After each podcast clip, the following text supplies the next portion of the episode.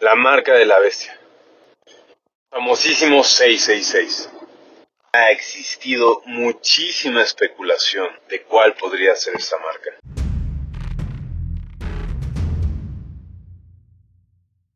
Durante mucho tiempo se pensó que era una marca física, pero últimamente ha regresado la idea de que no es una marca física, sino que en realidad es la expresión de una persona adorando a la bestia y a su sistema. Digamos que la adoración a la bestia y a su sistema es exactamente lo mismo que su marca. ¿Y cómo es que llegan a esa conclusión? Bueno, pues porque en la Biblia eh, la gente es marcada constantemente. Por ejemplo, en el mismo Apocalipsis, los 144 mil son marcados en la frente. Dice la Biblia en Efesios que los que han creído en el Evangelio han sido marcados con el Espíritu Santo. Y entonces entendemos que en realidad la marca, las que se ponen en la Biblia, son una demostración de posesión, un signo de posesión. En el caso de los sacerdotes, se ponían elementos externos tanto en la frente como en la mano derecha, y eso significaba que eran posesión de Jehová. En el caso de los cristianos y la marca que hace el Espíritu Santo en los creyentes, significa que son posesión de Jesucristo. De la misma manera, el anticristo va a copiar ese sistema y va a marcar a los que le pertenecen. Pero los cristianos, al ser marcados, no son marcados en un aspecto físico, sino en su voluntad, que ahora le sirven a Jesucristo. Y en el caso de los sacerdotes en el Antiguo Testamento, esa marca en la frente y esa marca en la mano derecha eran un simbolismo de que sus pensamientos y sus acciones iban a estar dedicadas a Jehová. Por eso, la marca de la bestia que encontramos en Apocalipsis 13, se le ha dado la interpretación de que en realidad es la adoración al anticristo y la rendición de su voluntad a su sistema. También se aborda esta posibilidad, esta interpretación, porque en realidad el 666, más que un nombre en específico o un número en específico, está haciendo referencia probablemente a un concepto. En la Biblia, el número 6 es el número que representa a la humanidad, porque en el sexto día fue cuando fue creado, fue creado Adán. Y entonces el triple 6 sería como una exacerbación, exageración de la humanidad o del sistema del hombre algo similar a lo que pasó en Babel, cuando el hombre se juntó bajo un mismo nombre para estar en contra de Dios. Babel, de donde viene Babilonia. Entonces, juntando todo esto, se puede entender que el 666 es este sistema instaurado por el hombre que abiertamente está en contra de Dios. Y estar marcado con eso es cuando el humano decide rechazar abiertamente a Dios y adherirse y servir al sistema que el hombre ha puesto. Y aunque esa postura puede ser y suena lógica, como en los días de nueve pensamos diferente.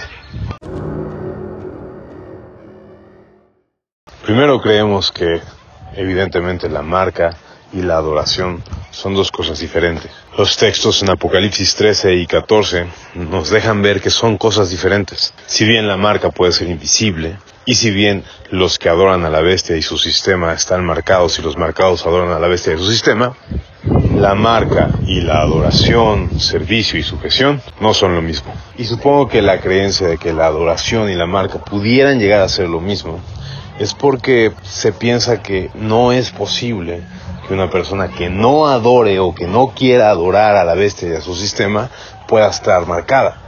Pues la Biblia dice claramente que los marcados se irán al lago del fuego, al castigo eterno. Y en las teorías y en las doctrinas más comunes es inconcebible que una persona que desee ser salva y que desea a Cristo sea mandada al infierno. O sea, nadie que quiera a Cristo, desea ir al cielo y rechace a la bestia y su adoración, vaya al infierno solo porque tiene la marca. Suena muy injusto. Y tal vez esto es lo que haga que asociemos y emparejemos a los marcados con los adoradores.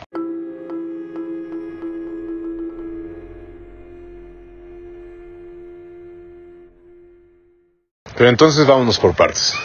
La primera pregunta es, ¿Es cierto que nadie que esté marcado puede venir a la salvación? Mm, el texto de Apocalipsis es lo que parece indicar. Yo no podría asegurarlo completamente. Quiero decir, tal vez el texto deja la posibilidad que algún marcado pueda arrepentirse y venir a la salvación. Es cierto que el texto no asegura que todos los marcados no pueden arrepentirse y venir a la salvación. Sin embargo, el flujo de la idea en Apocalipsis 14 y en Apocalipsis 13 nos hacen pensar que así es lo más intuitivo y lógico pensar cuando leemos esos pasajes es que las personas marcadas ya no van a poder salvarse. Ahora, siguiendo la idea de que la marca y la adoración son dos cosas diferentes, y que quien la tenga no se puede salvar, podemos entonces preguntarnos por qué ya no se puede salvar si tiene la marca.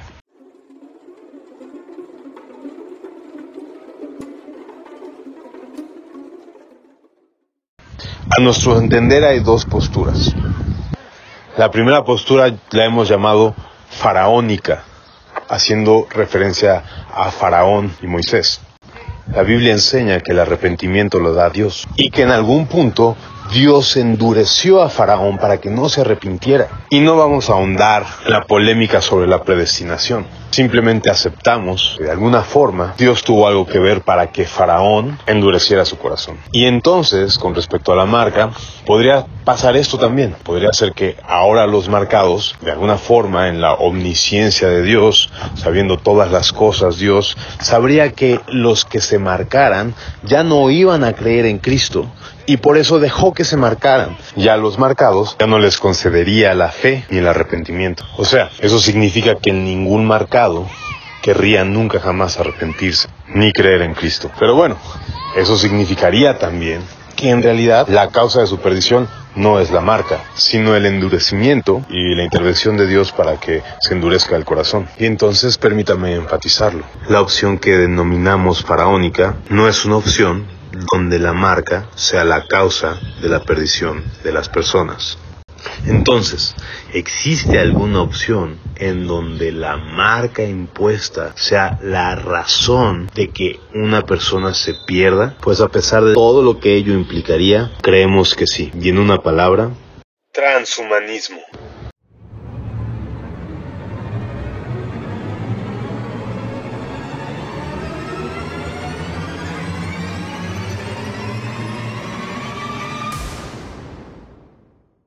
Y no sé si estés muy familiarizado con el concepto, que es una filosofía emergente que ha sido impulsado en los últimos años a nivel mundial. Para muchas personas sigue siendo un concepto completamente nuevo.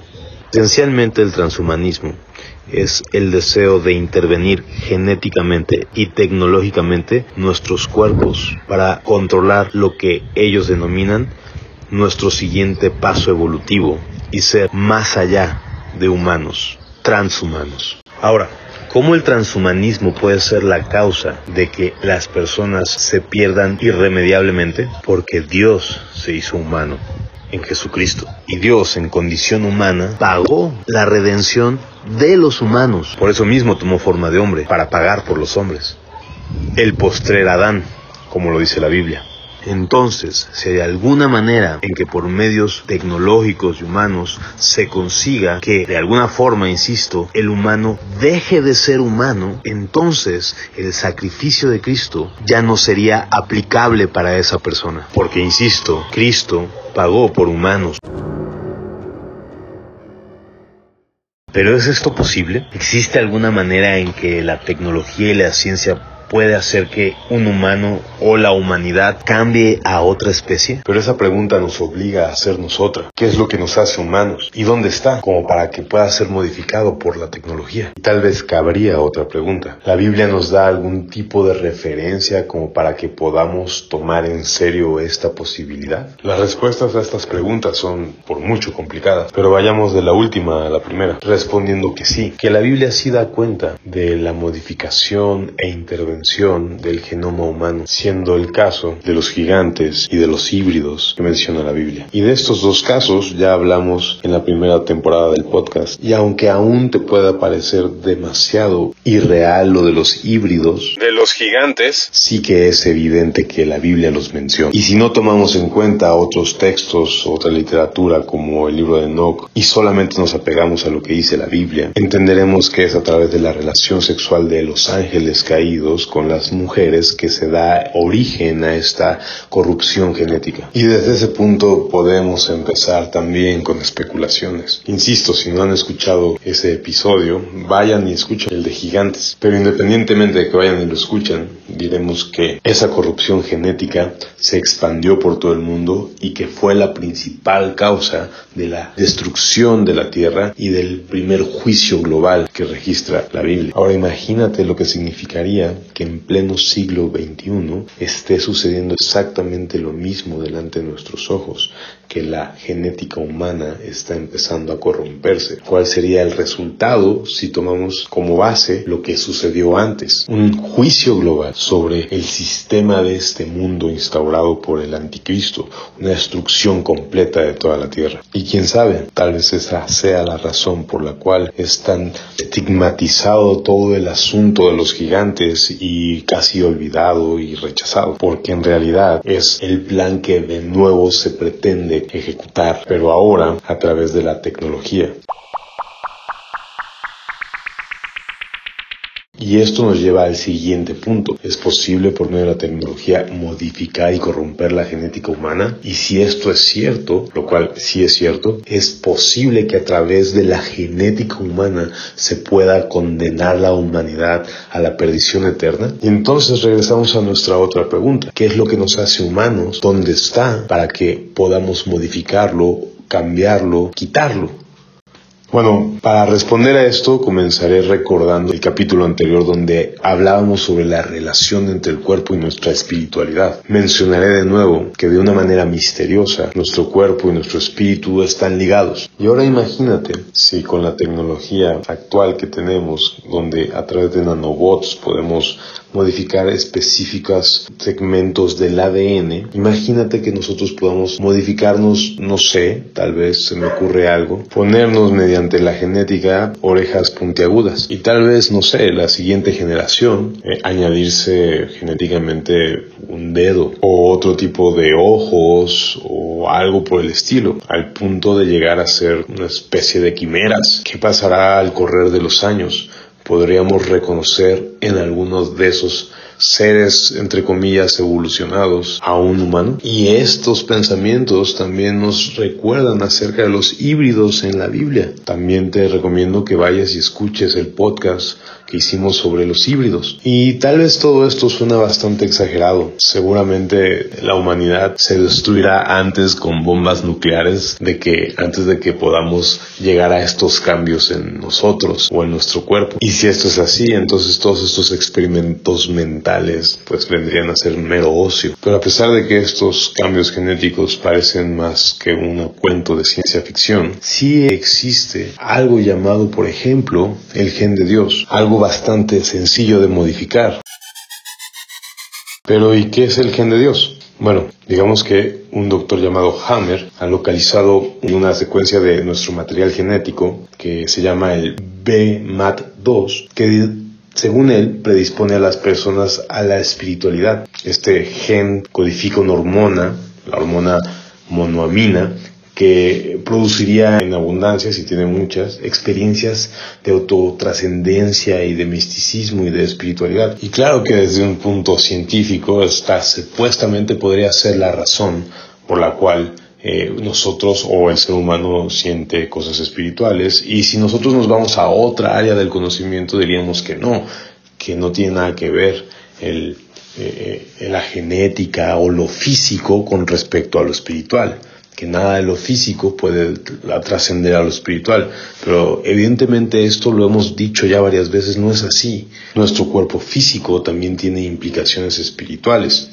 Entonces, ¿qué pasaría si tan sencillamente se modifica en esa parte la genética? A través de nanotecnología. En ese caso, las personas no tendrían un dispositivo natural que Dios nos ha dado para poder buscar a Dios. No habría una disposición física en las personas para buscar a Dios y por tanto arrepentirse. Y de esa forma, entonces, la marca de la bestia que produciría un cambio genético en nosotros sería la razón por la cual las personas ya no quisieran arrepentirse y creer en Dios. Y ya sé, esto suena muy extraño, sobre todo cuando entendemos que quien convence a la humanidad de que necesita un arrepentimiento es el Espíritu Santo y que es a través de una revelación espiritual que esto sucede. Y parece muy extraño, insisto, que el Espíritu Santo pudiera estar detenido, obstruido o limitado por una cuestión física, pero apelamos a la relación que el cuerpo tiene con el espíritu y la influencia que se puede llegar a tener en el espíritu a través del cuerpo. Entonces podríamos establecer tal vez ahí la barrera que delimita lo que es ser un ser humano. Esta capacidad espiritual está relacionada con cierto genoma de nuestro ser. Entonces, con estas situaciones nuevas en la humanidad, entre comillas nuevas, porque como vimos ya en un pasado habían sucedido, probablemente tengamos que modificar un poco la teología y aquí vendría una de las eh, declaraciones que más se acercan a una herejía y es que históricamente la doctrina siempre ha sostenido que la salvación es por fe y solo por fe. Pero probablemente estemos llegando a la época en donde la salvación no solo dependa de la fe sino de tu estado o sea que sea tengas fe pero que además seas humano. Y esto, aunque requiere una reflexión, en principio no contradice la salvación solo por fe, puesto que no apela a las obras, sino a la naturaleza de alguien. Aquí finaliza este episodio, pero vale la pena destacar que solamente vimos los aspectos genéticos de la intervención de los cuerpos. En el siguiente episodio veremos la intervención tecnológica de los cuerpos, para completar así la imagen del transhumanismo y posiblemente la marca de la bestia.